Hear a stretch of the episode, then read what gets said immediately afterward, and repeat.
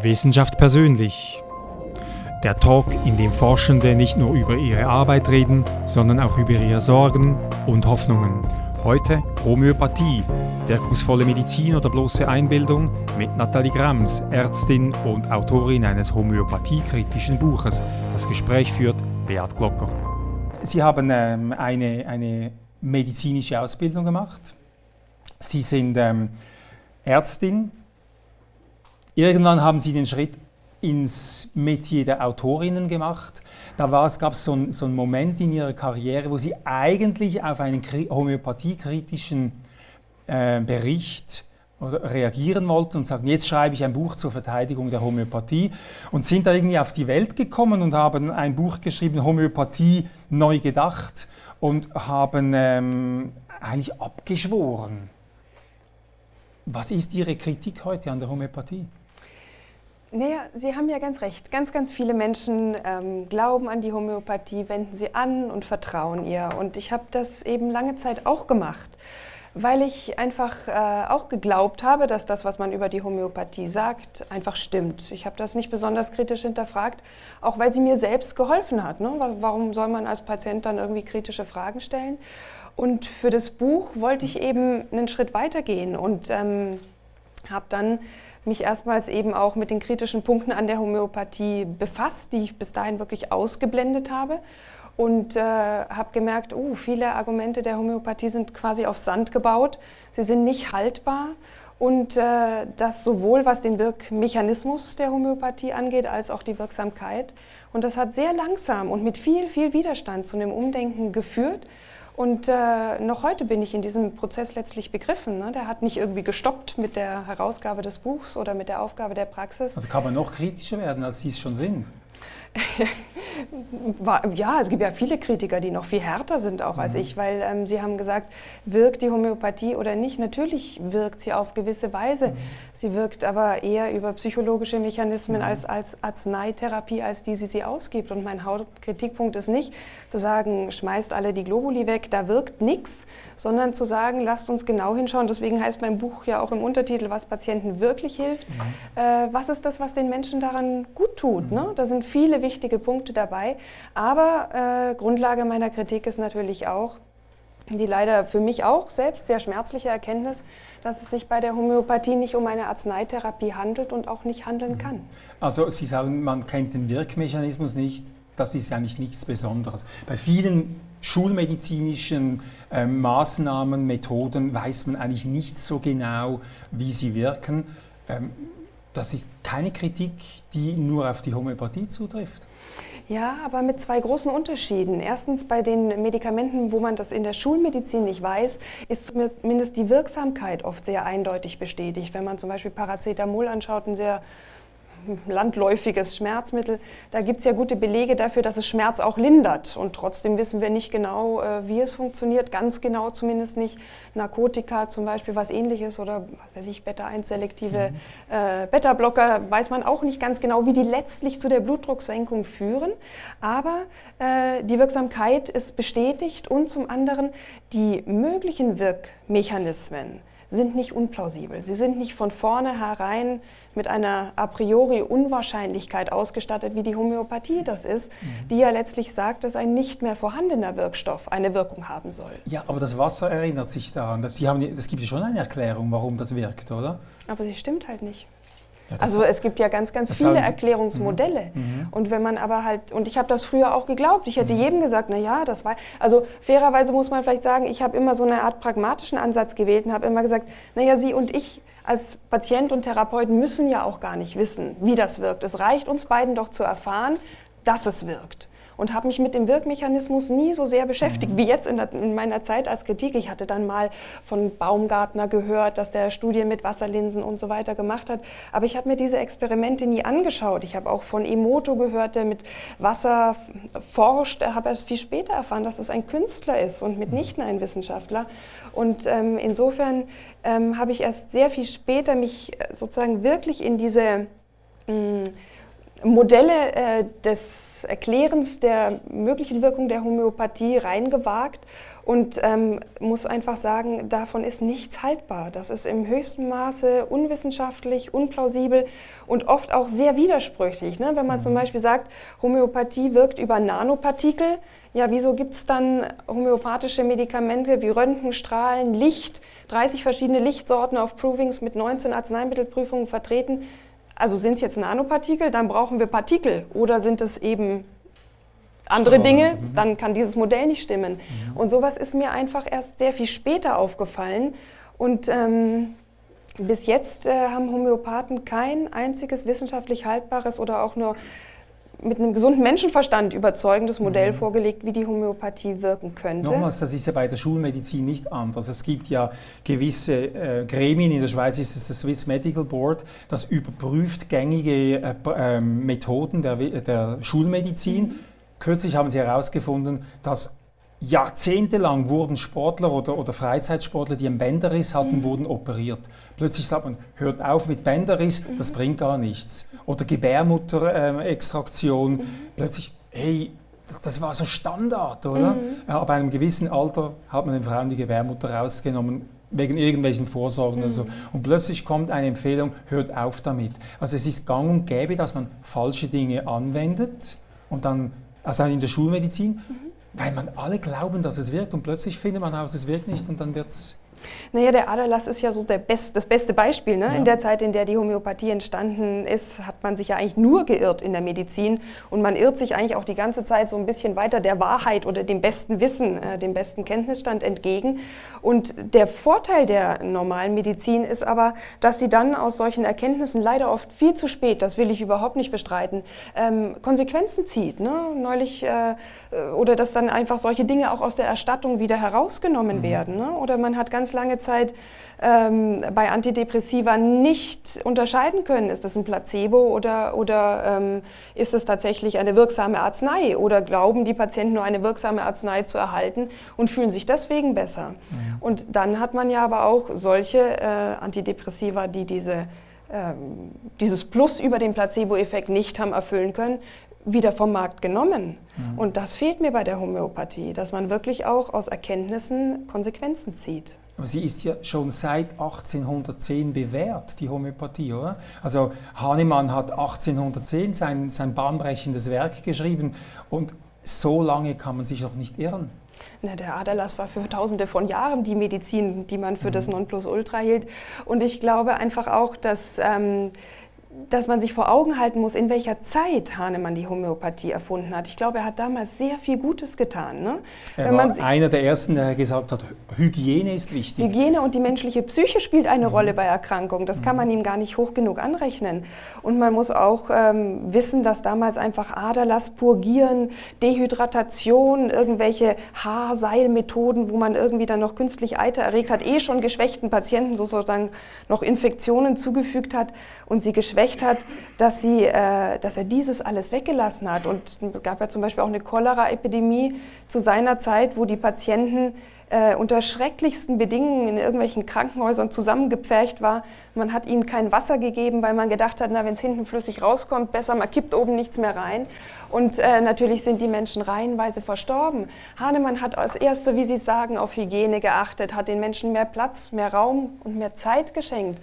Und er hat ihnen Flüssigkeit gegeben. Natürlich haben die Menschen dort besser überlebt. Und mhm. Homöopathen, und das habe ich früher auch getan, führen das als Beweis an. Aber man muss ja auch immer gucken, wozu wird die Homöopathie als Alternative gegeben. Damals war sie vielleicht wirklich ein Segen Heute hat die Medizin sich so weiterentwickelt, dass man das so nicht mehr sagen mhm. kann. Und das spielt natürlich aber auch für die Geschichte der Homöopathie eine wichtige Rolle. Wann ist sie erfunden worden und was war damals die Medizin? Und kann man das überhaupt heute noch eins zu eins vergleichen? Und weil die Beliebtheit eben auch ein sehr, sehr häufig genanntes Argument für die, Homö äh, für die Homöopathie ist, muss man ja auch sagen, ich habe gerade auch mal auf, auf der Fahrt hierher den neuen Spiegel gelesen und irgendwie äh, wegen Klimawandel und SUVs und so weiter, sie sind auch beliebt und sie sind weder sinnvoll noch plausibel, noch tun sie uns gut und, und trotzdem stehen viele Menschen drauf. Man kann nicht sagen, mhm.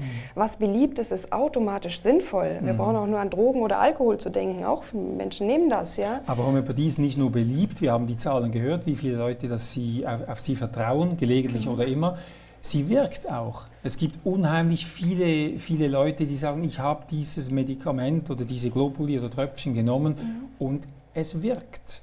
Und Sie haben gesagt, sie sei nicht ganz wirkungslos. Wie mhm. kann sie denn wirken? Was ist denn Ihre Erklärung? Ähm, ich will das immer ein bisschen wegführen von mir. Ne? Das ist ja nicht, ich sage ja nicht, was ich mir jetzt gerade so persönlich denke, weil es gerade meine Meinung ist und vorher habe ich eben was anderes gedacht, sondern der Stand der wissenschaftlichen Erkenntnis ist, dass einfach die Homöopathie keine arzneiliche Wirkung hat und auch nicht haben kann, weil eben in den allermeisten Fällen kein Wirkstoff mehr vorhanden ist, der physiologisch etwas anstoßen kann. Diese ganze Transformation in das Energetische findet nicht statt. Das wissen wir aufgrund des Wissens in Physik, Chemie, Physiologie, Pharmakologie. Und Aber bevor man einen Geigerzähler hatte, konnte man auch keine Radioaktivität nachweisen. Und bevor man keine, keinen Radioempfänger hatte, konnte man keine Radiowellen äh, empfangen. Wir haben einfach die Messmethode noch nicht gefunden. Nein, das ist nicht richtig. Wir sind mit dem Wissen so weit, dass wir diese Dinge beurteilen können, ob bei einem nicht mehr vorhandenen Wirkstoff, den man einfach im Grunde genommen nur grob motorisch schüttelt, ob dabei eine Energie entsteht oder sonst irgendwas, dafür reichen unsere Messmethoden mhm. aus. Und wir, das, wenn, Sie, wenn Sie sagen wollen, die Homöopathie wirkt über irgendetwas, ja, auch das wissen wir. Es sind eben zwischenmenschliche, psychologische, vielleicht auch psychoneurobiologische Phänomene, mhm. die man eben unter Placebo- und Kontexteffekte subsumiert und die bei jeder Therapie auftreten, bei jeder therapeutischen Begegnung, bei jeder Einnahme von irgendetwas. Die Homöopathie hat nur nicht mehr als das mhm. zu bieten. Ich sage nicht, dass der Placebo-Effekt nichts ist. Auch meine Profi Patienten haben davon profitiert, auch ich habe davon profitiert. Ich finde nur diese Unehrlichkeit da drin nicht mehr in Ordnung oder für mich war sie nicht länger tragbar zu sagen, nein, es ist mehr als das, obwohl alles, was wir mhm. wissen, dagegen spricht. Wer kann mehr verrechnen, der Psychiater oder der Homöopath?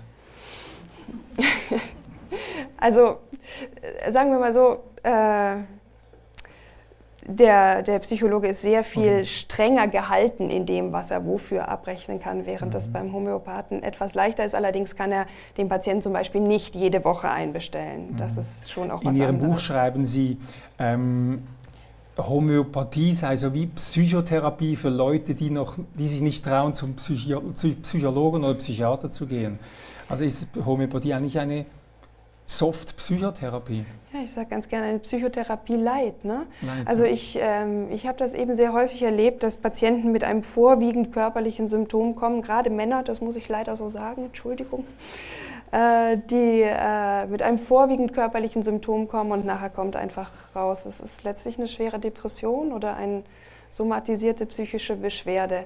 Und ich glaube, es ist leichter, damit zum Homöopathen zu gehen und auch vielleicht der Nachbarin oder dem Kollegen zu sagen, ich gehe ja wegen meinem Schnupfen oder wegen meinem Asthma mhm. und nicht, weil mir etwas auf der Seele lastet. Und ich glaube, das ist auch ein ganz, ganz großer Vorteil der Homöopathie, dass sie nicht stigmatisiert, dass sie nicht klassifiziert, dass sie einfach sagt, wir sind für alles zuständig, wir teilen nicht zwischen Körper und Seele. Mhm. Das finde ich wertvoll.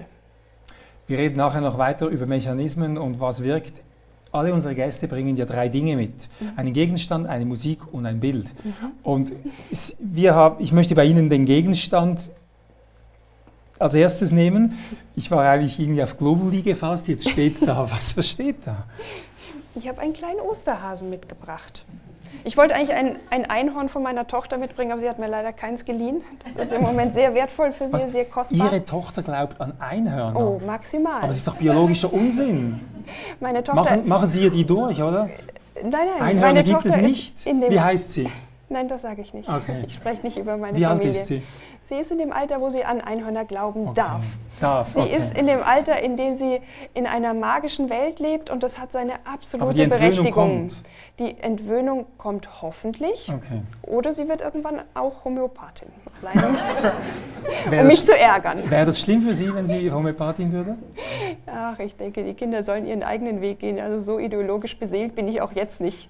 Ähm, und äh, vielleicht wird man in einiger Zeit mit der Homöopathie ehrlicher umgehen und dann soll es mhm. mit doppelt recht sein. Gut, also jetzt zum, zum Schokolade-Osterhasen. ne, ich wollte tatsächlich irgendwie sowas mitbringen, was, was diesen magischen Aspekt verkörpert. Ich meine, wir glauben alle nicht wirklich an den Osterhasen, weil wir natürlich wissen, das ist irgendwie Quatsch. Wir glauben auch nicht an Einhörner. Aber wir gestehen zu, dass wir menschliche Eigenarten mit einem gewissen Humor und einer gewissen Leichtigkeit oder eingebettet in ein Glaubenssystem tolerieren. Und das ist in einer gewissen Altersphase okay. Es ist okay, wenn man religiös gläubig ist.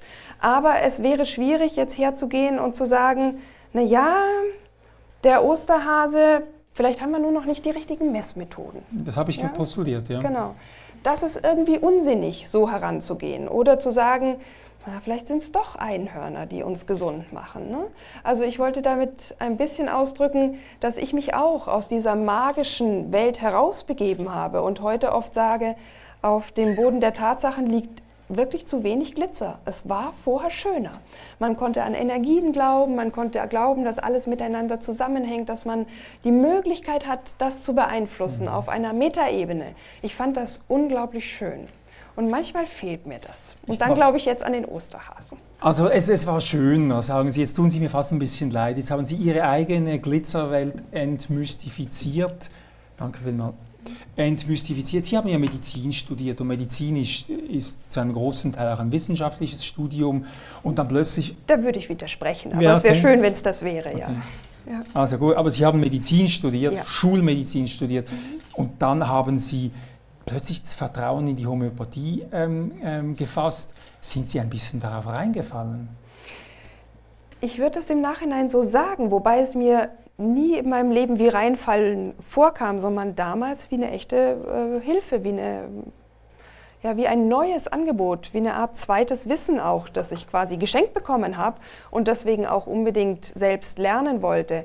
Ich habe halt erst im Nachhinein verstanden, was mir wirklich an dieser homöopathischen Erstbegegnung sozusagen geholfen hat und kann das heute gut einsortieren.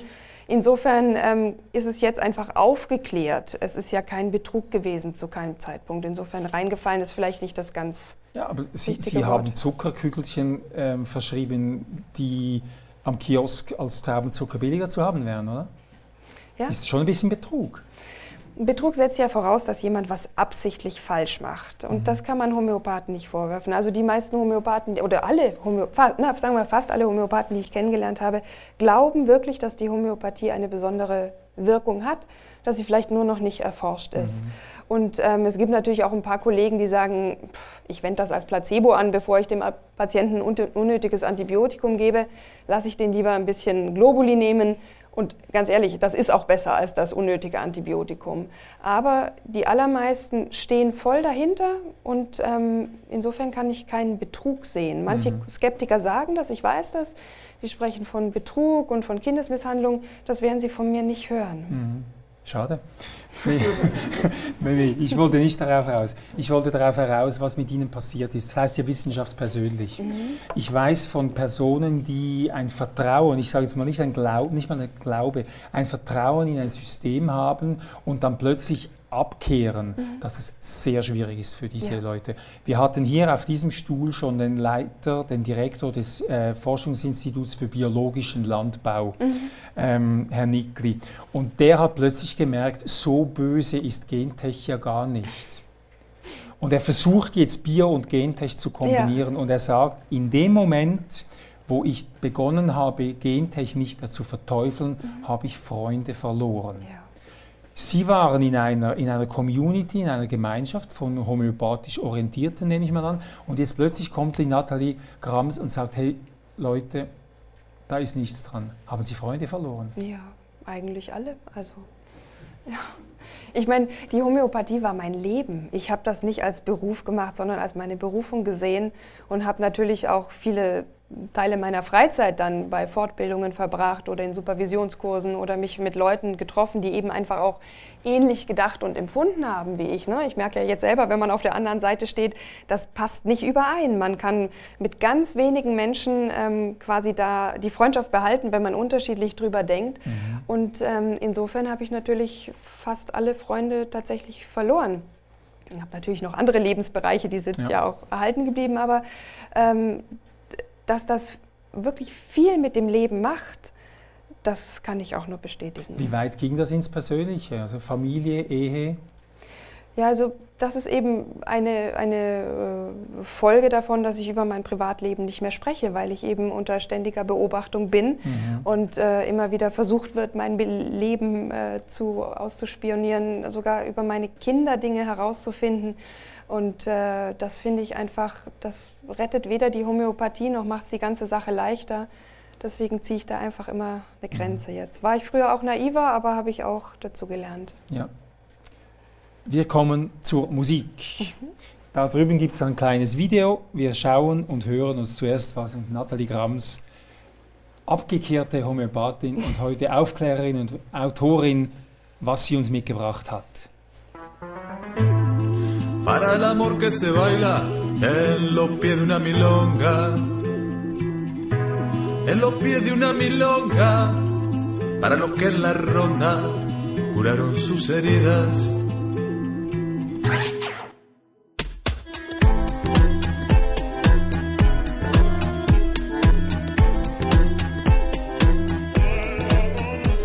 Nathalie Grams, warum dieses Stück?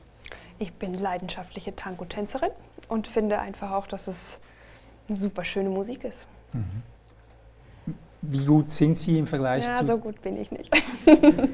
das wäre gelogen, aber ich wäre gern so gut. Sie wären gern so gut, ja. ja. Und wie oft kommen Sie dazu? Oh, sehr wenig. Also ich bin früher viel mehr dazu mhm. gekommen. Mhm. Aber ich bin jetzt auch wirklich viel auf Reisen und wenn ich dann zu Hause bin, will ich auch die Zeit mit den Kindern verbringen. Mhm. Also vielleicht schaffe ich es jetzt einmal. Diese Hebefigur da, dem Mann auf dem Fuß stehen und dann, ja, ja, das machen viele Sie. Tricks. Ja. Haben Sie? Okay.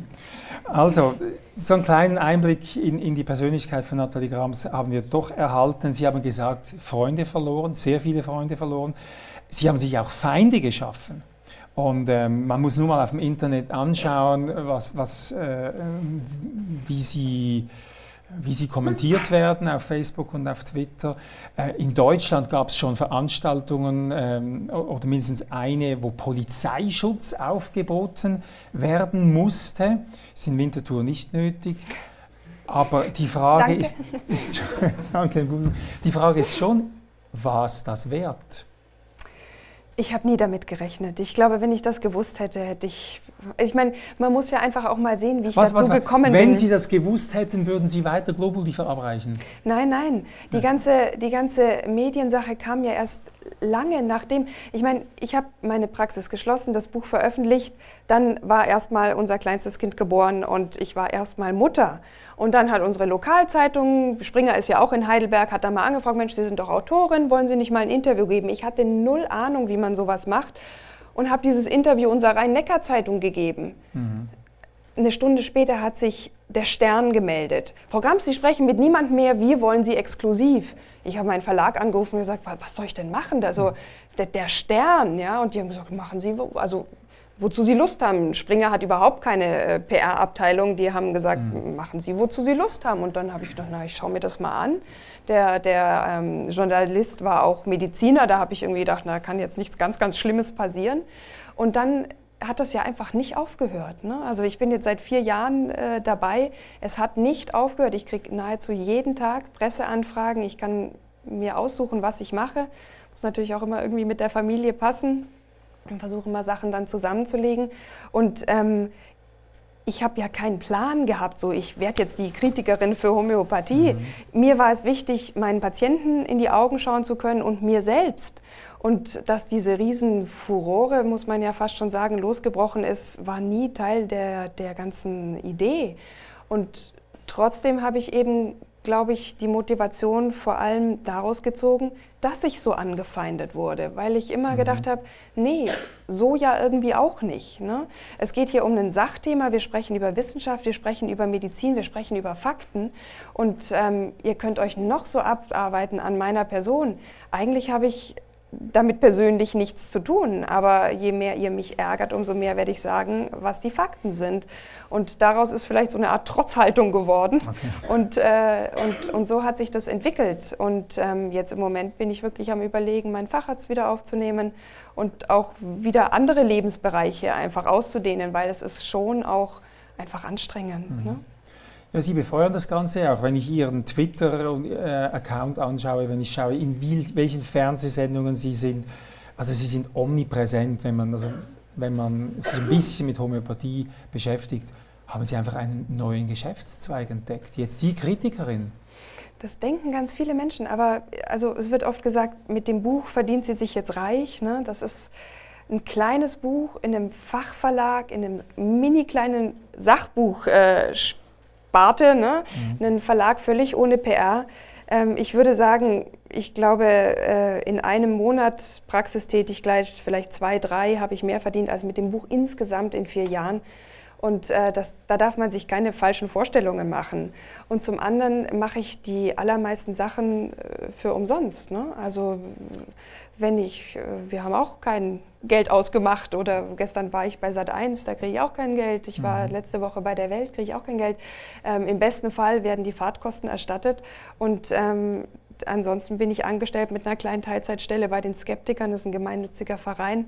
Also äh, ich, die meisten weinen, wenn die hören, was ich zum Leben habe. Was treibt Sie denn an? Sie haben gesagt, es ist ein bisschen Trotz. Warum machen Sie das?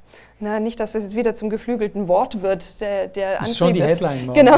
Mhm. Der, äh, äh, der, Antrieb ist einfach ähm, im Grunde genommen, dass ich mich so geirrt habe, obwohl ich eigentlich alle Möglichkeiten gehabt hätte, es besser zu wissen, ist der so ebenfalls omnipotenten Falschdarstellung der Homöopathie geschuldet. In der Gesellschaft, in den Medien, in der Medizin. Das ist eigentlich das, was die Omnipräsenz hat und der versuche ich nachzukommen. Mhm. Und das gelingt erstaunlich gut, weil mir eine enorme Medienpräsenz geschenkt wird und äh, weil sich einfach auch dieser Twist in meiner Geschichte medial gut macht. Das muss man ja auch einfach mal ganz realistisch sehen. Ne? Mhm. Also kein Geschäft. Wir schließen den persönlichen Teil mit dem Bild ab. Es ist ein Fahrrad. Das ist nicht ein Fahrrad, das ist mein Rennrad. Oh, okay. Ja, gut. Oh, Entschuldigung. Sie heißt Gisela und ich werde es ihr nicht ausrichten, was Sie über sie gesagt haben. Was, das ist eine Sie? Das ist eine Sie, ja. Okay. Das ist ein Tourenrennrad und äh, ja, eins meiner größten Hobbys ist eben Rennradfahren. Und äh, das ist über Heidelberg. Heidelberg hat ja direkt äh, den Anschluss zum Odenwald eigentlich schon mhm. fast und kann man sehr, sehr schön da auf den Königsstuhl hochradeln. Und äh, das mache ich sehr gerne. Und noch öfter als Noch Tango öfter als Tango tanzen. Das lässt sich einfach schneller einbauen, ja. mal eine halbe Stunde auf den Berg hoch zu sausen. Ja. ja. Wie oft sind Sie unterwegs? Naja, eigentlich jede Woche. Okay. Ja. Zurück zur Homöopathie. Ähm, Sie haben gesagt, nur weil viele Leute das nehmen und ihr Vertrauen seid es kein, kein Beleg, dass da auch was dran ist. Mhm. Es gibt erklärbare Wirkmechanismen über psychologische Mechanismen. Aber es gibt ja auch wissenschaftliche Studien, die belegen, dass Homöopathie wirkt. Es gibt eine berühmte Übersichtsstudie aus dem Jahr 2014, wo nach Qualitätsstandards, nach dem äh, Cochrane ähm, äh, Confederation, das ist so wie das Swiss Medical Board, eine, eine Instanz, die Wirksamkeit und Sinnvoll, Sinnvollheit, nee, das gibt es nicht wie Nutzen, von medizinischen Maßnahmen beurteilt. Ja. Und also nicht das Cochrane-Institut selber hat es gemacht, aber nach diesen Standards. Und da kommt doch heraus, dass ähm, homöopathische äh, Therapien über den Placebo-Effekt hinaus wirken. Mhm. Also muss was dran sein. Das habe ich früher auch genauso gesagt und kann auch niemandem ähm, ohne wissenschaftlichen Hintergrund verdenken, wenn man das auch erstmal, warum soll man misstrauen, ne, so annimmt. Und ähm, trotzdem ist es eben so, dass wissenschaftliche Studien eine ganz eigene Sprache haben und die muss man lernen, so wie, so wie Zeugnissprache letztlich. Ne? Wenn da steht, er hat sich sehr bemüht, dann weiß man eben, oh, genau das hat er nicht getan. Ja? Mhm. Und äh, im Grunde genommen muss man Studien lernen, wirklich lesen. Ich, äh, lesen, wirklich lernen. Ich habe das in meinem Studium auch viel zu wenig gelernt, auch wie man Studien aufbaut, wie man sie interpretiert, welche äh, Werte dafür wichtig sind, wie man Zahlen miteinander auch vergleicht, um dann wirklich zu soliden Aussagen zu kommen. Und bei ganz vielen Studien zur Homöopathie ist es eben so, dass die methodisch sehr, sehr schlecht sind. Und je schlechter sie sind, umso eher zeigen sie eine Verzerrung zugunsten der Homöopathie über eine Placebo-Wirkung. Und wenn Sie mit Ihrem, ja. mit Ihrem wenn Sie ansprechen auf Mathy, was ja ein großer homöopathischer Forscher ist, der übrigens äh, nach 2014 noch drei weitere Reviews äh, gemacht hat auch und dem Homöopathen sehr vertrauen. Selbst er sagt, die Hinweise, dass Homöopathie über Placebo wirkt, sind sehr, sehr vorsichtig zu Also interpretieren. über heißt mehr als, nicht Über- über Placebo, genau. sondern mehr also als Placebo. sozusagen darüber hinaus wirkt, sind sehr vorsichtig zu interpretieren. Und die Nachweise sind äh, gerade äh, was die Methodik angeht, sehr schlecht. Sie sind oft, also er hat viele Studien untersucht, ob die einen Bias haben, eine Voreingenommenheit, eine, einen Fehlschlag sozusagen, auch in der Interpretation der Ergebnisse. Und selbst er, der wirklich der renommierteste Forscher für die Homöopathie ist, sagt, ich habe nur zwei Stunden Studien gefunden, die keinen solchen Bias hatten. Und die Ergebnisse werden von Homöopathen total überinterpretiert, ne? weil sie teilweise, glaube ich auch, die Sprache, die Studien haben, noch nicht so richtig äh, gut verstehen. Ähm, das ist kein Vorwurf, es ist einfach eine Tatsache. Und ähm, man muss wirklich Matthew nur selbst lesen, dem man ja jetzt wirklich nicht vorwerfen kann, dass er gegen die Homöopathie eingestellt ist, um zu sehen, die äh, Evidenz für die Homöopathie, also die, Nach, der, die, der wirkliche Nachweis für die Wirkung der Homöopathie über Placebo, ist nicht vorhanden. Vor allem nicht vor dem Hintergrund, dass Homöopathen, Homöopathie sagt, wir sind eine oder ich bin eine Methode äh, als Homöopathie, äh, die schnell, sanft, dauerhaft und sicher selbst chronische und schwerste Erkrankungen heilt. Nichts davon sehen wir in Ich Studien. zeige Ihnen eine Studie, hier haben wir sie. Da, da, die ist aus dem Jahr 2017. Ähm, oben haben wir das Placebo.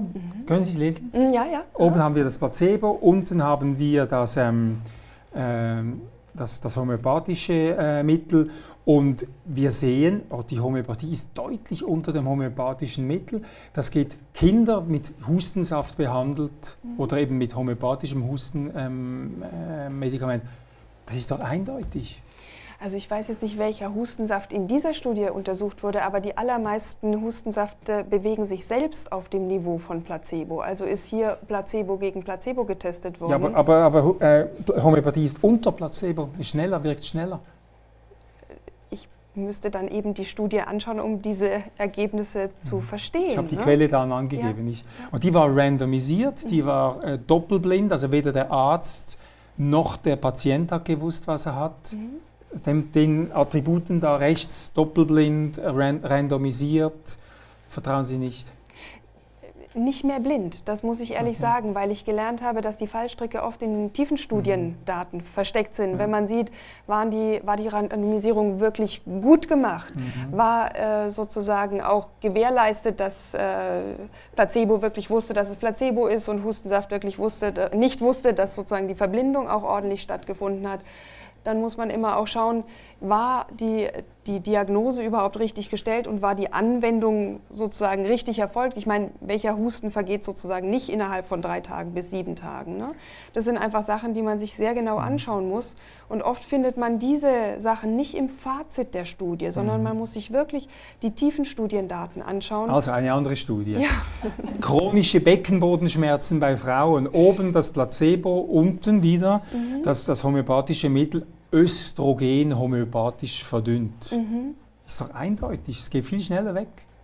Ja, wenn halt eine einzelne Studie sozusagen die Beweiskraft hätte, um die ganze Homöopathie zu beweisen, wäre man natürlich mit so einer Studie dann fein raus. Mal angenommen, die Methodik ist auch äh, gut genug.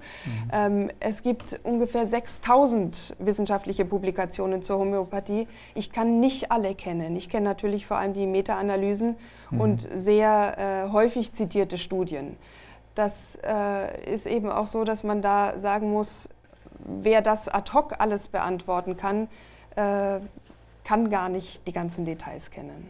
Aber Sie nehmen für sich Wissenschaftlichkeit in Anspruch. Ich habe heute ein Mail gekriegt. Mhm.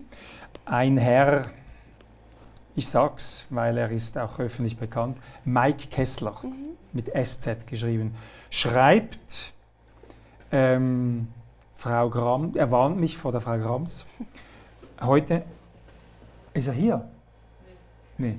Also, Ich ah, kenne ihn, von Sie daher kennen ihn, ja. Er, er ist ein, ein bekannter Homöopath in Deutschland, über 30 Jahre Erfahrung. Mhm. Äh, Frau Grams ist alles andere als eine Wissenschaftlerin. man glaubt ihnen auch nicht, oder? So ist es mit dem Glauben. Aber sie sind, sie sind verdächtig. Sie sind in, in einer Gesellschaft für die wissenschaftliche Untersuchung von Parawissenschaften. Ähm, da ist ja klar, dass die gegen die Parawissenschaften sind, oder? Und diese GWUP oder GWUP, wie die heißt, die stützt auch ein GSOW, das ist die Guerill Guerilla Skepticism on Wikipedia. Und sie, sie sind also in dieser GWUP und die GWUP unterstützt die XOV und die XOV unterwandert Wikipedia, um da gezielt Meinungsmache zu machen, um alle einschlägigen Einträge, die Homöopathie betreffen, zu manipulieren. Das geht ja aber gar nicht. Der Homöopathie-Artikel auf Wikipedia ist neben dem Artikel über Jesus der einzige Artikel, der zur Bearbeitung gesperrt ist. Also wenn ich das schaffen würde, dann würde ich wirklich, dann würde okay. ich mich auch wundern, was ich alles kann. Das wusste ich jetzt nicht. Ja, ja, wirklich. Das kann man nicht bearbeiten. Also wenn Sie nicht Rennrad fahren und nicht Tango tanzen, manipulieren Sie da nicht.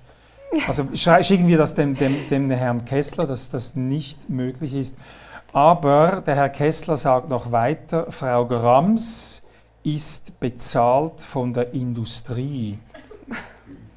Und zwar, Frau Grams tritt unter anderem, wörtliches Zitat, tritt unter anderem bei einer Veranstaltung von Monsanto und Bayer als Moderatorin auf, in der es um die Verteidigung, von Glyphosat und Genetik ging. Oh, das ist mir neu, ja. ja. Waren Sie nicht da? Was meint er denn damit? Also Sie seien da als Moderatorin aufgetreten. Na, das müsste ich ja wissen. Ja, ja, ich frage Sie, ja, waren Sie also nicht Also Glyphosat da? ist überhaupt nicht mein Thema. Ich habe noch nie irgendwas zu Glyphosat gesagt. Schreibe ich dem Herrn Kessler so, ja? ja. Er schreibt auch Genetik, eigentlich glaube ich, meint er, Gentechnik. er meint Gentechnik. Er meint Gentechnik, ja. Ich meine, dass Glyphosat und Gentechnik äh, ähnlich kontrovers diskutiert werden wie die Homöopathie, mhm. oder ich sage nicht kontrovers, sondern ähnlich heiß. Äh, das ist klar und dass das natürlich auch von Skeptikerseite äh, mitdiskutiert wird, ist auch klar. Aber ich persönlich habe mit Glyphosat überhaupt nichts zu tun. Also Woher kommt denn der Herr Kessler auf das? Naja, es werden mir ja wahnsinnig viele Sachen jeden Tag unterstellt. Und ähm, mhm. ich denke mir immer, wenn, wenn das die Art ist zu denken, dann ist auch Homöopathie wirksam, weil dann unterstellt man einfach was und überprüft es nicht. Mhm. Gut, er lebt seit 30 Jahren von der Homöopathie. Ja? Ja. ja. Vielleicht ist das der Grund. Trotzdem, Frau Grams, trotzdem, die Leute glauben, vertrauen und in der Schweiz ist die, die Homöopathie sogar von der Grundversicherung mhm. wird sie bezahlt, von den mhm. Krankenversicherern. In Wien ist die Homöopathie aus der medizinischen Lehrplan äh, an der Universität gestrichen worden. Mhm. In der Schweiz denkt keine Uni dran. In der Schweiz ist es sogar im Gegenteil, die Uni Basel will ausbauen und die Schweizer Universitäten haben einen Auftrag vom Bundesamt für Gesundheitswesen, die junge Ärzteschaft auch in komplementären Methoden fit zu machen. Mhm. Also irgendwie, die Gesetzgeber sagen, das ist okay und sie fordern die Unis auf, die Leute darin auszubilden. Wie, wie können sich diese Diskrepanz erklären? Ne, ich mag jetzt nicht Schlechtes über die Schweiz sprechen, ist ja heute mein Gastgeber, aber so richtig vorwärtsgewandt, ich weiß nicht. Also ich glaube halt einfach, dass äh, man kann sich ja in der Politik auf verschiedene Sachen stützen. Einerseits auf Beliebtheit und andererseits auf Fakten. Das sieht man ja in vielen Diskussionen. Und das läuft nicht immer überein. Aber das ist auch nur eine Frage der Zeit, bis sich das annähert. Mhm. Also Sie sagen, das ist in der Grundversicherung, weil es beliebt ist und weil die Kunden das wollen. Naja, was hat man gemacht in der Schweiz? Man hat eine Volksbefragung gemacht und gesagt, wollt ihr die Homöopathie haben oder sollen wir sie euch wegnehmen? Mhm. Ich meine, wer sagt da ja? Es ist nie über die Wissenschaftlichkeit. Also wer, sagt da, wer sagt da nein, ist die Frage. Ja. ja. Wer sagt ja? Die meisten, oder? Ja, also wir mhm. wollen nicht, dass sie uns äh, weggenommen mhm. wird. Ja. Ähm, die, es ist nie äh, darüber entschieden worden, ob die Homöopathie eine Wirkung hat. Das war keine wissenschaftliche Fachdiskussion sozusagen, die der Homöopathie eine Wirksamkeit bestätigt hat oder einen Nutzen. Und äh, deswegen ich kann darin jetzt noch nicht so das Argument für die, die Homöopathie sehen. Ne? Was die mhm. Homöopathie stützen und retten würde, wäre ein überzeugender Wirknachweis. Mhm. Und weil sie den nicht erbringen kann, stützt sie sich immer auf ihre Beliebtheit. Mhm. Und hier hat sie es eben geschafft. Wenn man in Deutschland eine Volksbefragung durchführen würde, wollt ihr die Homöopathie behalten, dann bin ich mir sicher, würden auch die allermeisten Menschen sagen, ja klar. Aber warum? Weil sie die Homöopathie mit Naturheilkunde verwechseln, weil sie den Attributen, die in allen Medien breitgetreten wurden, über Jahrzehnte sanft, natürlich, nebenwirkungsfrei glauben und weil sie eben auch den falschen Informationen von Homöopathen vertrauen, denen ich auch vertraut habe, dass es eben sehr wohl Mechanismen gibt, über die die Homöopathie wirken könnte und dass es einen Wirknachweis äh, gäbe. Mhm. Das ist eine Blase mhm. und irgendwann wird die zerplatzen. Aber in Deutschland stützen sich jetzt Leute, die fordern, dass es auch in die Grundversicherung kommt, auf das Vorbild Schweiz. Ja, ja, wir aber sind, mit den falschen hallo, Argumenten. Hallo, wir sind Vorbild, oder? ja. ja, ich weiß, dass das häufig als Argument genannt wird, ja. ähm, aber eben auch unter völlig falschen Vorzeichen. Man sagt dort, aber in der Schweiz ist die Wirksamkeit doch anerkannt worden. Nein, es ging nie um die Wirksamkeit. Mhm. Es ging um das, wollt ihr das haben? Und das ist natürlich schon was ganz anderes. Und wir in Deutschland schaffen es ja im Moment, eine, eine gegenteilige Bewegung anzustoßen, zu sagen, wir wollen es aus den Krankenkassen heraushaben. Wir möchten, dass solidarisch finanzierte Gesundheitsleistungen sich auf Wissenschaft auf Nachweise, auf Evidenz und auf äh, mhm. natürlich auch darauf stützen, dass nichts Unwirksames vom Gemeinschaftssystem mhm. bezahlt wird. Ja? Und ich finde, was jetzt äh, bis jetzt noch ein bisschen zu kurz kam, war, dass die Homöopathie ja nicht nur beliebt ist, das ist die eine Seite, aber sie birgt auf der anderen Seite ja auch ein ganz konkretes Schadenpotenzial. Ist nebenwirkungsfrei. Naja, weil sie keine Wirkung hat, gibt es auch keine Nebenwirkung. Aber sehr viele Menschen, die der Homöopathie vertrauen, ähm, unterlassen ihretwegen eine möglicherweise tatsächlich hilfreiche Therapie oder zögern sie auch nur heraus. Und das ist auch das, warum die Homöopathie letztlich mehr Geld kostet. Wir haben in Deutschland eine sehr große Studie zu den Kosten der Homöopathie gemacht, weil es wird von Homöopathie-Seite ja immer behauptet, na wenigstens spart sie uns allen im Gesundheitswesen Geld. Und das ist eben mitnichten der Fall, weil viele Menschen, die der Homöopathie vertrauen, bauen zu lange auf eine nicht eintretende Wirkung, müssen dann doppelt oder zusätzlich quasi schulmedizinisch behandelt werden und sie sind länger und öfter krank, weswegen mehr Krankheitsfehltage entstehen, wofür im Zweifel auch dann mehr Kosten entstehen. Und so ist es wirklich auf vielfältige Weise auch so, dass die Homöopathie tatsächlich einen Schaden für uns alle hat, aber auch für einzelne Individuen, Individuen, wenn sie eben nicht rechtzeitig richtig behandelt werden. Aber es gibt eine Untersuchung in Holland, da wurden 2014 publiziert, ich kann Ihnen die Literaturangabe geben, ähm, Daten von 1,5 Millionen Holländerinnen und Holländern wurden untersucht und man hat herausgefunden, dass Menschen, die auf homöopathische Medikamente oder Substanzen zurückgreifen, ähm, sich weniger krank sind, sich glücklicher fühlen und sogar länger leben. Also wenn Sie damit auf die BARS-Studie ansprechen, ähm, die hat ein Herr Bars gemacht. ich habe jetzt nur die, die Quelle. Ja, ja Bars, genau, Bars, ja, Bars. In der ganzen ja. Studie kommt Homöopathie nicht vor. Ja. Dass die immer wieder als Verteidigung für die Homöopathie angeführt wird, wundert mich, weil was hat man untersucht? Man hat die wird überall aufgeführt. Bars, EW und. Ja, aber das ist das, wie oft. Koremann, Koremann, ja. Wie oft Homöopathie, äh, Homöopathen ihre Stu also Studien zitieren, völlig. Mhm. Äh, sage jetzt kein Wort. Ich sage, was in der Studie steht. Mhm. Das ist eine Studie, die untersucht hat, äh, wie viel Kosten verursachen Ärzte, die normal, konventionell, allgemeinmedizinisch behandeln oder die über die Zusatzbezeichnung irgendeines äh, Verfahrens der KAM, der alternativen Medizin, verfügen.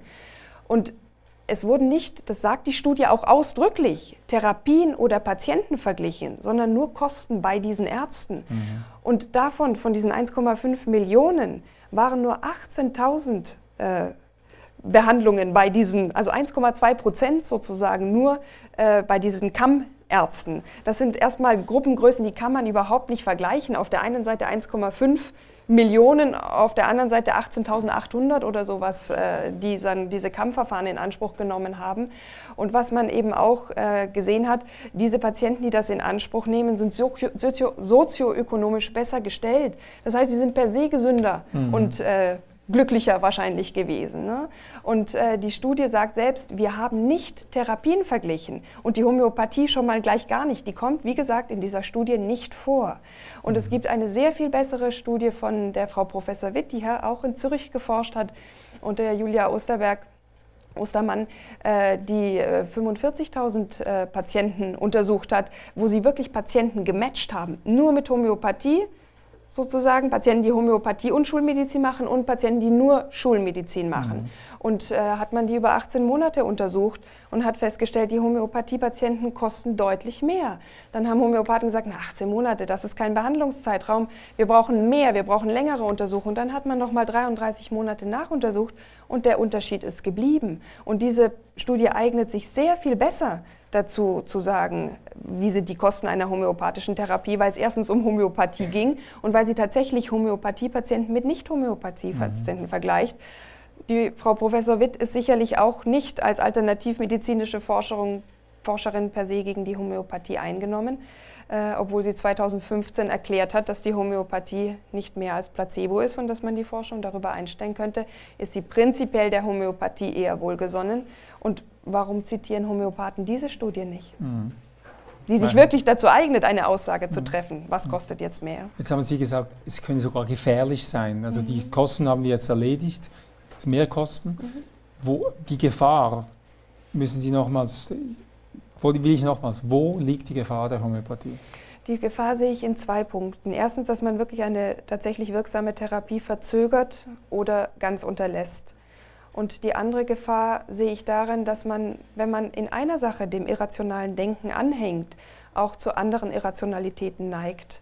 Gibt es auch eine große Studie wie, von der Pia Lamberti, dass einfach Leute, die an Verschwörungstheorien glauben, auch leichter dazu neigen, anderen Verschwörungstheorien zu glauben. Man kommt quasi in ein irrationales Denkmuster herein und trifft vielleicht dann gerade im sensiblen Bereich Gesundheit auch andere irrationale Entscheidungen, entscheidet sich gegen das Impfen oder zögert auch das Impfen hinaus oder glaubt, dass man das auch homöopathisch lösen kann.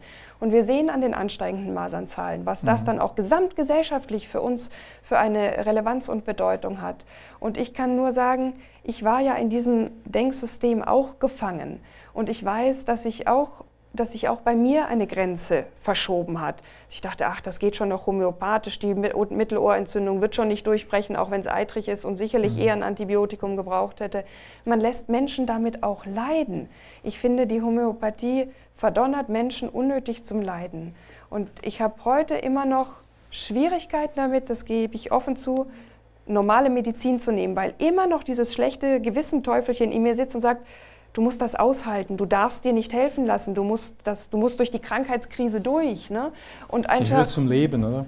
Natürlich Eine gehören Maser, Krisen Maser zum Leben zum und auch Leben, der Schmerz ja. gehört zum mhm. Leben. Aber wenn man die Möglichkeit hat, äh, effektiv dagegen vorzugehen, dann darf man das auch tun. Man darf sich das gönnen und vor allem Kindern darf man das gönnen. Und da geistert aber dann immer noch so die Mehr, aber Krankheiten fördern auch Entwicklungsschübe. Das kommt eigentlich eher aus der Anthroposophie als aus der Homöopathie, aber das ist so ein ganz Common-Sense-Ding geworden. Und da, finde ich, ähm, schürt die Homöopathie mit an dieser Irrationalität. Und das finde ich nicht gut. Herzlichen Dank, ja, Frau, Frau Grams. Wir geben Ihnen noch das Wort, meine Damen und Herren. Jetzt haben Sie die Gelegenheit. Ich bin sehr beeindruckt, mit welcher welchem Enthusiasmus und Grandiosität Sie den Wechsel gemacht haben von Homöopathie, von der befürwortenden Seite der Homöopathie in die Gegnerschaft. Ich bin selber Psychiater und homöopathischer Arzt seit 30 Jahren und frage mich auch als Dozent an der Uni Zürich für Homöopathie, was ist bei Ihrer Ausbildung falsch gelaufen?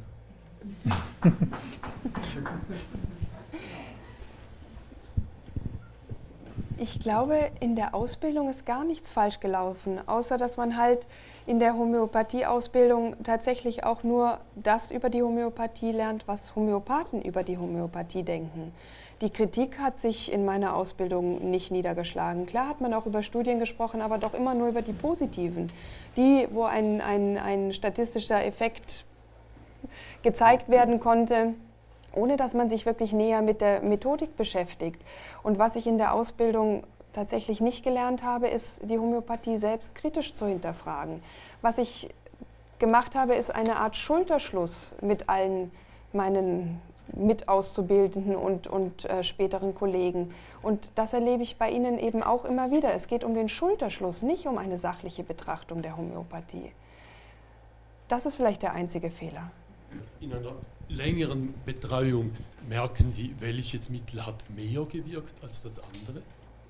Diese Beobachtung machen Sie bei äh, chronischen Ekzemen zum Beispiel, können Sie sagen, ja, der erste Impuls Homöopathie, viel Cortison und so weiter wurde schon verwendet, hat alles nichts genützt, jetzt kommt das Homöopathische und es passiert noch gar nichts. Sie müssen mit nachschauen, immer wieder neu schauen, was, was beobachten Sie und aufgrund dieser neuen Beobachtung wählen Sie ein neues Mittel und plötzlich passiert etwas. Eigenartig. Nein, gar nicht eigenartig. Doch. Sie schreiben nur eine kausale Wirkung dem zuletzt gegebenen Homöopathikum zu. Ah ja, dann ist es aber fantastisch, 30 Jahre Praxis und dann irgendwann sind das plötzliche Spontanheilungen, die einfach so vom Himmel heran, herunterkommen. Und ich noch eine andere Das Frage. ist jedenfalls Sie wahrscheinlicher, als dass nichts eine Wirkung hat. Äh, von der Wissenschaftlichkeit sind Sie außerordentlich eingenommen. Ist die Medizin eine Wissenschaft? Und welche Wissenschaft? Ist es eine Naturwissenschaft oder ist es eine Geisteswissenschaft? Ist es eine Kulturwissenschaft? All diese Fragen äh, müsste man ja auch klären. Und ganz überraschend ist die Person, ein Mensch, kommt gar nicht mehr vor. Es sind nur noch Studien, Studien. Äh, aber der Mensch in seinen Empfindungen, als Skeptikerin zuzuhören, was sagt der einzelne Mensch. Das wäre das Entscheidende. Und dann zu sehen, welche Veränderungen finden statt. Nicht Studien, nochmals Studien. Ist ja langweilig, wissen geht nicht mehr. Naja, ich, ich finde es nicht langweilig und ich würde Ihnen in einigen Sachen sogar zustimmen. Ich denke, es ist wichtig, den, den Patienten als Menschen zu sehen und auch in seiner Individualität wirklich ernst zu nehmen und wahrzunehmen. Aber so verschieden von unserer Physiologie sind wir dann doch alle nicht, als dass nichts plötzlich bei manchen doch eine Wirkung haben könnte. Und die andere Sache ist, was machen Studien denn? Sie beobachten Einzelfälle und versuchen sie unter objektiven Kriterien nachher zu analysieren, zusammenzufassen und eine, eine seriöse Schlussfolgerung daraus zu ziehen. Das ist doch nichts Schlechtes. Das hilft uns doch allen. Ja? Und man hat ja, wenn Sie, wenn Sie Psychiater sind, in der Psychologie und in der Psychiatrie auch eigene Kriterien gefunden, wie man eben zum Beispiel Psychotherapie beurteilen kann. Da geht es ja auch nicht um eine arzneiliche Wirkung. Das ist ja alles nicht unmöglich. Aber Homöopathen haben das bisher nicht geliefert. Das ist nicht mein Fehler und auch nicht der Fehler meiner Ausbildung. Natürlich, Sie, Sie, sind in der Beweis, Sie sind in der Beweispflicht. Als Homöopath stellt man eine Behauptung auf, wir sind eine Arzneitherapie, wir wirken besser als Placebo. Wir schaffen es, dort zu heilen, wo es die Schulmedizin nicht kann. Sie sind all diese Belege schuldig geblieben. Sie sind in der Beweispflicht. Sie können keine Beweislastumkehr machen, nur weil es Ihnen einfach nicht gelingt, die Belege heranzuschaffen. Ja, ich, ich habe zwei Fragen. Die eine ist, oder ein Hinweis, ich meine auch die, die erstens Medizin ist keine exakte Wissenschaft, zweitens die Schulmedi oder die äh, Chemie, also die schulmedizinischen Untersuchungen, also wissenschaftliche Untersuchungen von Medikamenten, da kann man auch jene, jenste Untersuch, äh, äh, wissenschaftliche Untersuchungen testen und sehen, ah, das ist auch nicht wissenschaftlich, ist nicht wissenschaftlich und man kann immer etwas herausfinden, dass etwas nicht gut ist.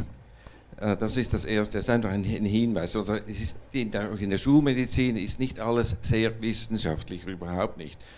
wir wissen, haben überall Blackbox. Zweitens, was sagen Sie dann zur Komplexhomöopathie? Die ist ja unter der Loschmidtschen Zahl. Und man, man spricht immer nur von Homöopathie.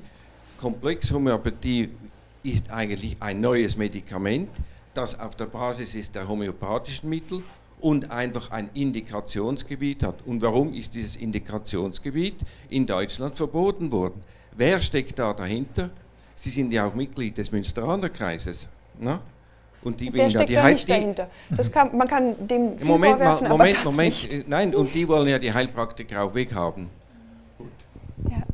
Ähm, ich versuche nochmal äh, auf, auf den ersten Teil der Frage einzugehen. Ähm, Sie sagen natürlich zu Recht, die Medizin ist keine exakte Wissenschaft, schon gar nicht ist sie nur Naturwissenschaft. Ne? Da kommt ja auch die psychologische Forschung, soziologische äh, Aspekte kommen hinein, intraindividuelle Dinge spielen natürlich auch eine große Rolle. Aber Als all das sind wir Menschen Teil der Natur und wir können nicht Naturgesetzen widersprechen. Wir können nicht sagen, ich setze mich jetzt auf einen fliegenden Teppich und Kraft meiner Gedanken überwinde ich die Schwerkraft. Und genauso wenig können wir durch nichts plötzlich doch beeinflusst werden. Das macht die Homöopathie so widersinnig, dass sie sich nicht nur nicht innerhalb der Wissenschaft äh, bewegt, sondern dass sie sagt, die Sachen, die mit dem gesunden Menschenverstand da brauchen Sie gar keine Wissenschaft für. Nicht möglich sind. Wenn Sie morgens Ihren Kaffee trinken und Sie spülen die Kaffeetasse dreimal aus, stellen Sie dabei noch kräftig auf die Spüle und dann spülen Sie sie noch dreimal aus und dann füllen Sie sie wieder voll. Sie werden niemals erwarten, dass der Kaffee dann wirklich stärker wirkt. Sie brauchen keine Wissenschaft, um die Homöopathie zu widerlegen. Erst ein Kommentar zum ersten, äh, zur ersten Wortmeldung aus dem Publikum. Ich bin etwas erstaunt, dass ein Unidozent so wenig äh, Wert auf Empirie legt.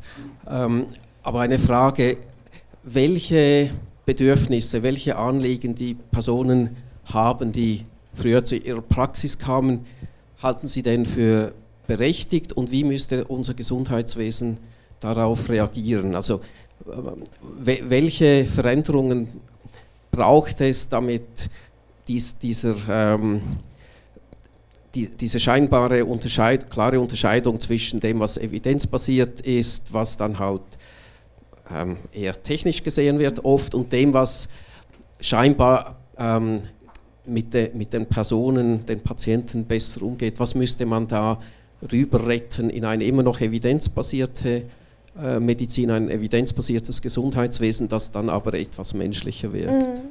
Ja, ich ich finde die Frage sehr, sehr wichtig, weil ich glaube, den Patienten kann man den Vorwurf am allerwenigsten machen. Die sind einfach oft verzweifelt, fühlen sich verloren, nicht wirklich gesehen als Menschen, auch in ihrer verzweifelten Lage, wenn man eine neue schwere Diagnose kriegt und man kriegt die einfach hingeklatscht. Ähm, das ist menschenunwürdig und das ist einfach nur schrecklich. Und ich sage deswegen heute sehr gerne, dass wir die Medizin so verbessern müssen, dass Menschen gar nicht erst nach, auf die Suche nach einer Alternative gehen müssen. Das ist natürlich ein heißt sehr, es verbessern in dem Fall mehr Zeit, weil mehr, wir haben ja, ja mehr Zeit, mehr, Zeit mehr Zuwendung, mehr, mehr, mehr Individualisierung auch. Mhm. Ich meine, das passiert ja auch. Ne? Ärzte werden besser ausgebildet in mhm. Gesprächskompetenz, Studenten lernen in Rollenspielen, wie man Patienten eine schwere Diagnose überbringt. Es gibt einfach ein größeres Augenmerk auch auf psychosomatische Zusammenhänge. Mhm. Body- and Mind-Medizin ist ein großer neuer Forschungsbereich. Und das ist alles super, super wichtig. Und ähm, die, die Homöopathie macht uns da eigentlich ganz, ganz, ganz stark aufmerksam auf einen Missstand in der mhm. Medizin. Aber man muss natürlich andererseits auch sagen, alle Missstände in der Medizin machen die Homöopathie nicht automatisch wirksam. Man kann das nicht eins zu eins gegenüberstellen. Ja, vielen Dank für Ihren Vortrag. Ähm, ich finde das extrem mutig, was Sie machen. Ich habe äh, ähnliche Erfahrungen gemacht. Ähm, ich komme aus einer sehr ähm, naturheilkundlich interessierten Familie und kann jetzt das Thema nur großräumig auslassen, weil ich sonst mit extrem viel Emotionen konfrontiert bin. Ja. Ähm, und ich finde das sehr belastend, auch in meiner Familie. Ja. Ähm, in der Wissenschaft habe ich das sonst nirgends erlebt. Und ähm, ich kann das sehr gut nachvollziehen, was Sie über diese Studien sagen, weil das ist das, was ich auch immer wieder feststelle, dass Studien extrem schwierig zu lesen sind und, und dass diese Bias und ähm, die Interpretation extrem viel ähm, Fachwissen erfordert. Und selbst in einem Bereich, wo man sich sehr viel mit Studien beschäftigt, ist es immer noch schwierig, Studien korrekt äh, zu interpretieren. Mhm. Und trotzdem werde ich, also wird, werden Studien ja sehr häufig herangezogen, um Dinge zu beweisen. Und wenn man dann dem Sachen auf den Grund geht, merkt man, es ist eben vielleicht doch nicht so, wie es präsentiert wird. Und ich ja. glaube, das ist eine ganz wichtige Sache. Und ich danke Ihnen nochmal sehr, dass Sie den Mut haben, ähm, Ihre Geschichte auch zu erzählen, weil ich, so wie ich das jetzt hier auch schon spüre, es sind extrem viele Emotionen da und also ich finde es sehr bewundernswert. Danke vielmals. Vielen Dank. Mhm. Es freut mich sehr, Sie persönlich kennenzulernen, nach äh, Twitter-Kontakten. Ich möchte die erste Frage nochmals aufgreifen. Was ist in der Ausbildung falsch gelaufen? aber nicht in der Homöopathieausbildung, in der Medizinausbildung. Ich möchte meinen Approach zur Homöopathie schildern kurz.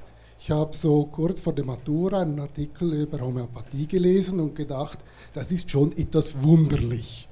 Während dem Biochemiestudium habe ich dann zwei, drei Lehrbücher über Homöopathie gelesen, das war ja ganz witzig, aber äh, mit dem, was ich zum einen in Vorlesungen gelernt habe, aber auch was ich im Labor erfahren habe, konnte man, konnte man das nicht zur Deckung bringen und die inneren Widersprüche waren evident.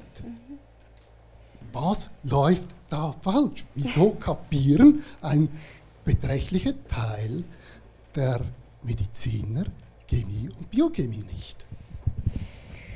Ja, ich muss jetzt meine Schande immer noch gestehen, ich habe sogar Chemie-Leistungskurs gehabt. Ich hätte es echt besser wissen können, schon vor dem Studium.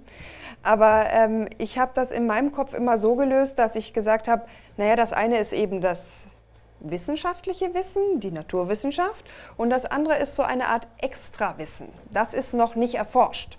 Und die Naturwissenschaft ist einfach noch nicht so weit, Sie haben es vorher auch angesprochen, darüber richten zu können. Und so bin ich ja über lange Jahre echt relativ gut gefahren. Dazu kam natürlich, dass ich immer äh, auch positive Erfahrungen mit der Homöopathie selbst gemacht habe und meinen Patienten, bei meinem Patienten erlebt habe, sodass mich das auch immer gestützt hat in diesem, das weiß man eben noch nicht, weil ich erfahre ja etwas Positives. Und äh, erst als ich erkannt habe, dass diese Erfahrungen auch ganz anderen Dingen geschuldet sein können und auch äh, als ich gelernt habe, dass wir Menschen eben dazu neigen, auf zwei verschiedene Arten und Weisen zu denken, nämlich einmal sehr kurz, intuitiv ähm, und auf der anderen Seite sehr analytisch, stringent, wissenschaftlich, habe ich gemerkt, dass ich mit diesem wissenschaftlichen Denken nie wirklich über die Homöopathie nachgedacht habe. Ich habe da immer in diesem Erfahrungsgefühlskonglomerat sozusagen äh, mich wohlgefühlt und mich auch hingesetzt. Ne? Und als ich dann angefangen habe, mit dem analytisch-wissenschaftlichen Denken über die Homöopathie nachzudenken, das ich ja zum Glück aufgrund meiner Ausbildung hatte, nur auf die Homöopathie nicht angewendet habe, da ist es mir gelungen, die Fehler der Homöopathie und die Fallstricke zu entlarven oder auch äh, zu entdecken und sie dann auch, das war viel schwerer als das Entdecken, anerkennen zu können. Also insofern würde ich schon sagen, mich hat meine wissenschaftliche Ausbildung irgendwann gerettet, aber sie hat mich nicht bewahrt.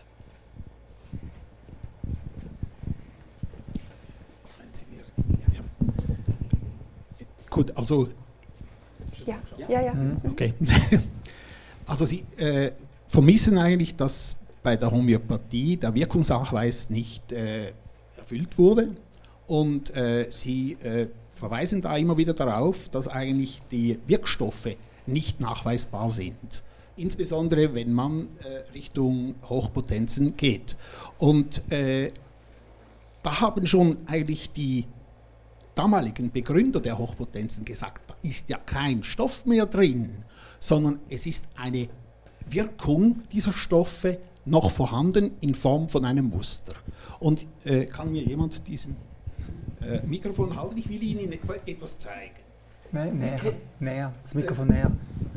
Ah, Sie, oder? Ich will Ihnen etwas zeigen. Das kennen alle. Das ist ein äh, Speicherstick. Mhm. Und in diesem Stick äh, ist Information gespeichert über homöopathische Wissenschaftlichkeit zum Beispiel. Und äh, dieser, Spick, dieser Stick, der kann nur von einem geeigneten Gerät gelesen werden und die Information, die darauf sitzt, ist äh, chemisch nicht als Wirkstoffkomponente nachweisbar, sondern das ist die Information, die darauf gespeichert ist. Und ich habe eine, eine zweite Speicher, ein zweites Speichersystem nämlich die eine Flasche Globuli, etwa gleich groß, äh, von, von, der Beschaffenheit ähnlich. Es sind Hüllen und darin stecken Speicher. Hier ist es der elektronische Speicher und hier sind es die Globuli, die Information von einer Heilpflanze gespeichert haben. Und beim Stick gehe ich in den Computer. Der Computer ist in der Lage, unter Umständen zu lesen und die Information zu transformieren in eine lesbare, für uns nutzbare Form, vielleicht sogar auszudrucken. Aber hier hat es kein Papier drin. Das Papier ist nicht vorhanden. Da ist nur Information vorhanden. Und das Gleiche ist mit den Globulis. Die Globulis, die sind ja aus Zucker, etwas äh, Naturnahem. Die Globuli können bei, bei der Einnahme beim Menschen ein, das Muster übertragen und durch das Muster gewisse äh, äh, Reaktionen auslösen, die dann dem Körper zugutekommen. Und daher geht es nicht um den Wirkungsnachweis auf chemischer Basis, um Wirkstoffe nachzuweisen, sondern es geht darum, die, die, die äh, nachzuweisen, ob der Informationsträger globally oder sprich das Wasser, das vorher gebraucht wurde, um die Potenzen zu erzeugen, Information speichern kann. Und dieser Nachweis ist bereits gelungen. Da gibt es Physiker, die mit der Kernspinspektrometrie nachgewiesen haben, dass Wasser homöopathisch aufbereitet, potenziert diese, äh, dieses Erinnerungsvermögen oder dieses Speichervermögen Information äh, drin hat. Weil die Kernspinspektrometrie erlaubt, Zustände, äh, Aggregatzustände im Wasser nachzuweisen und äh, Aggregate im Wasser, die sich während der Potenzierung verändern, äh, nachzuvollziehen. Und äh, es ist gelungen, das ist eine Arbeit, die 2013 äh, veröffentlicht wurde von einem französischen äh, Physiker, äh, der Spezialist ist auf diesem Gebiet, der hat mit verschiedenen homöopathischen Präparaten das nachweisen können und damit eigentlich den Nachweis gebracht, dass die Homöopathie eben nicht im herkömmlichen Sinn materialistisch über Wirkstoffe eine Wirkung entfaltet, sondern über die Information, die von einem Empfänger dann entsprechend übersetzt werden kann. Und bei der Homöopathie ist es nicht der Computer, der übersetzt, sondern der Mensch. Gut, Information anstatt Substanz. Ja, dass, äh, dass Homöopathen nicht davon ausgehen, dass eine materiell-physiologische Wirkung äh, vorhanden ist oder die Ursache, äh, das ist ja klar. Das hat Hahnemann ja schon selbst so gesagt, auch wenn er noch nicht von irgendwelchen physikalischen Dingen gesprochen hat. Allerdings ist das, äh, es ist einfach nicht so, wie Sie sagen, dass dieser Nachweis gelungen ist. Im Zweifel widerspricht das äh, sämtlichen physikalischen Prinzipien, die wir sonst haben. Und äh, die, wenn Sie recht hätten, dann müsste ja in Studien zur Wirksamkeit, also nicht zum Wirkmechanismus, eine überlegene und klare Evidenz für die homöopathische Wirksamkeit vorhanden sein. Wie erklären Sie sich, wenn Sie recht hätten, dass das nicht so ist? Ja, also, also, entweder die Information wirkt Nachweis oder sie wirkt nicht. Der physikalische Nachweis ist sauber bezüglich dieser äh, Kernspinspektrometrie. Nein, das sind ganz gruselige Studien, tut mir leid. Äh, Vielleicht ist ja ein Physiker hier im Raum, der dazu Was was, sagen kann. Nein, Also die meisten. Moment, aber es, wir wissen doch alle, heute ist fast überall, wo in einem Spital Untersuchungen gemacht werden, wird die Kernspin. Äh, Ja, und dort funktioniert sie ja. Wir kriegen dann ein Bild. Interessant. Aber Nein, plötzlich bei einer, einem homöopathischen Präparat, ich bin zufällig, ich bin Chemiker und ich habe schon vor vielen Jahren auf diesem Gebiet gearbeitet, von, in der Spektrometrie. Aber als Und Chemiker wissen Sie ja, wie viel Energie es braucht, um einen Spin zu entdecken. Und nur, nur ein paar Mal schütteln, wie bringt man dann diese Energie? Eben, das ist der, wie bringt man die einfach. Energie drauf? Also der Spin. da muss ich jetzt als Biologe ein bisschen schmunzeln. Nein, äh, weil gehen wir zurück zu den Brownschen Bewegungen, die ja überall in der Flüssigkeit vorhanden sind. Das sind Äh, Es wird, es wird zu detailliert. Ja, es- Es Ja. wird Nein, zu es ist Ich auch wirklich nicht, dass für wir, diese- Ich glaube, wir, wir es langweilen ja- Leute mit Brownschen Nein, Molekularbewegung. aber egal. Es heißt einfach, diese Umwandlung der, Ja. der Informationsstruktur in einem Wasserkörper, die geht sehr, sehr schnell. Sie Und reizen sie geht auch sehr Sie schnell reißen wieder mich noch zu vorbei. einer Frage. Ja. Warum ist dann nicht in, jedem, in diesem Wasser der Urin von Napoleon drin?